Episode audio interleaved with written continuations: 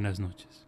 Bienvenidos a Dulces Sueños, el podcast que te pone a dormir.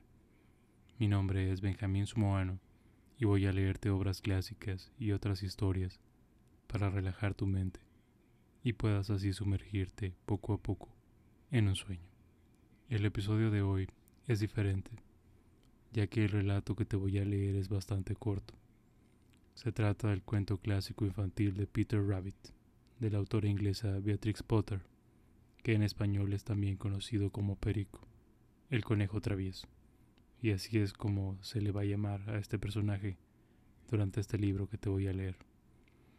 A pesar de que, como te menciono, el cuento es bastante corto, no quise dejar de pasar la oportunidad de leerlo, al ser una historia muy popular. Podríamos decir que fue el primer bestseller en lo que a libros infantiles se refiere ya que si bien hay historias que le preceden, en épocas anteriores la gente no tenía acceso tan fácil a los libros, a como se tiene actualmente, por supuesto, ya que durante mucho tiempo estos no eran considerados para las masas, solo para la gente selecta o, o de clase alta. Y esto pasó muchos años después incluso de la invención de la imprenta. Así que Quizá el episodio, de hoy no sea precisamente para dormir, pero sí puede servirte para relajarte unos minutos, o por qué no, te puede servir como un preludio para alguno de los episodios que hemos publicado anteriormente. Y recuerda, como siempre, que para no perderte ninguno de los episodios, puedes suscribirte gratis en Spotify, en Apple Podcast, en iVoox o en tu aplicación de podcast preferida.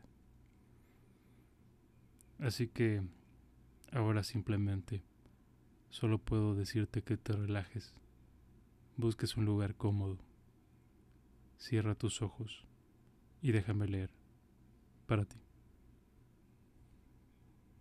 Peter Rabbit o el cuento de Perico o el conejo travieso por Beatrix Potter.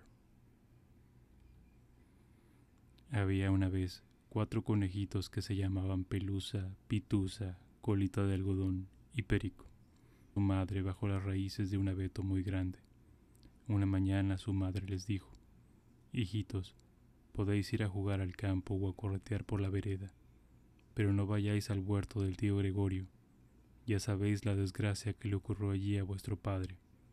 La tía Gregoria lo hizo pecadillo. Ala, iros a jugar, pero no hagáis travesuras. Yo voy a salir.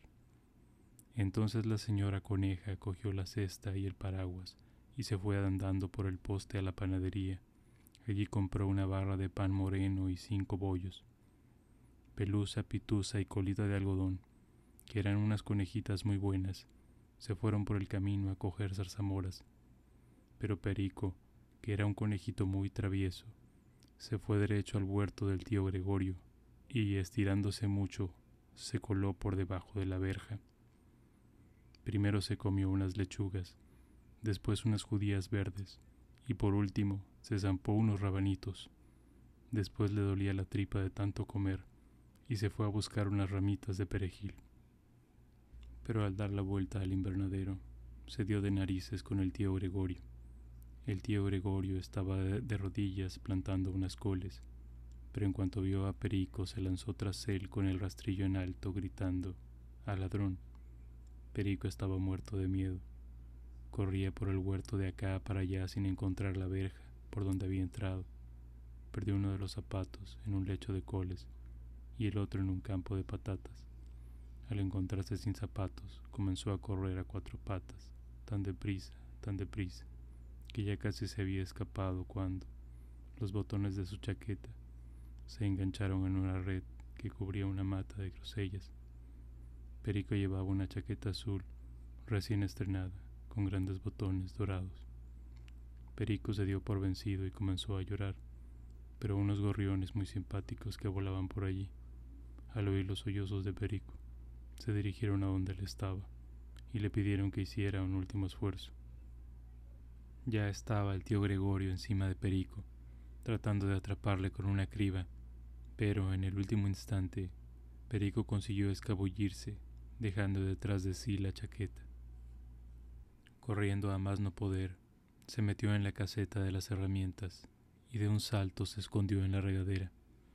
Habría sido un escondite perfecto si no fuera porque estaba llena de agua. El tío Gregorio sabía que Perico se escondía en algún lugar de la caseta, así es que fue levantando los tiestos uno por uno para ver si lo encontraba. De pronto, Perico estornudó. ¡Ah, chis! Y el tío Gregorio se le vino de nuevo encima. Estaba a punto de pisarle cuando Perico, de un salto, se escapó por la ventana tirando unos cuantos tiestos. La ventana era demasiado pequeña para el tío Gregorio y además estaba cansado de perseguir a Perico, así es que dio media vuelta y volvió a su trabajo. Perico se sentó a descansar. Estaba sin aliento, temblaba de miedo y no tenía la menor idea del camino que debía seguir. Además, estaba empapado por haberse metido en la regadera. Después de un rato, comenzó a rondar por los alrededores, dando pequeños saltitos, plop, plop, plop, y mirando a ver qué veía.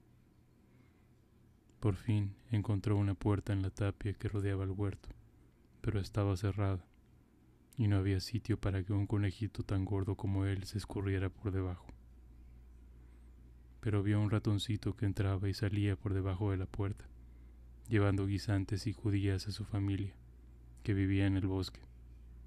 Perico le preguntó por el camino que conduce a la verja, pero el ratón, que en aquellos momentos estaba comiendo un guisante, se atragantó. Solo podía mover la cabeza de un lado para otro, y Perico se echó a llorar. Trató de encontrar un camino a través del huerto, pero cada vez estaba más aturdido. Llegó al estanque donde el tío Gregorio llenaba sus regaderas. Había allí una gata blanca que miraba fijamente a los peces de colores. Estaba sentada sin moverse, pero de vez en cuando la punta de la cola se le estremecía como si estuviera viva. Perico se marchó sin dirigirle la palabra. Había oído cosas terribles de los gatos en boca de su primo, el conejito Benjamín. Volvió de nuevo a la caseta de herramientas, pero de pronto oyó el ruido del asadón, saca, saca, saca, saca, al cavar en el campo. Perico se escondió bajo unos arbustos. Pero al ver que no pasaba nada, decidió salir de su escondrijo y se subió a una carretilla para echar un vistazo.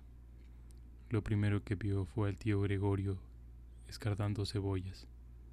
Estaba de espaldas a Perico, y el conejito pudo ver que, más allá estaba la verja.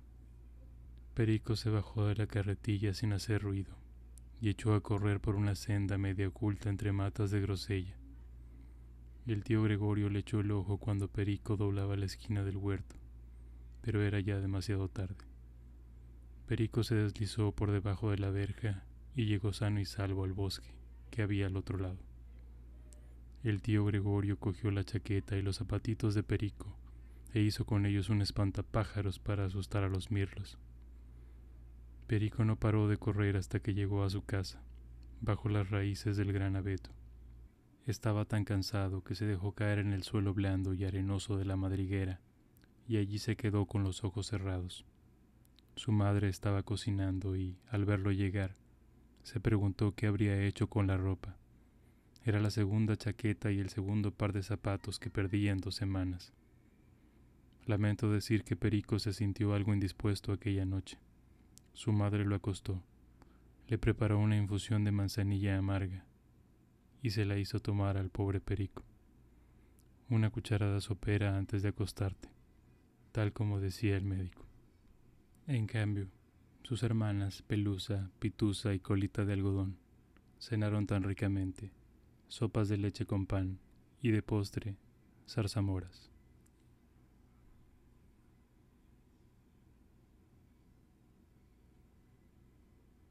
Que tengas dulces sueños. Buenas noches.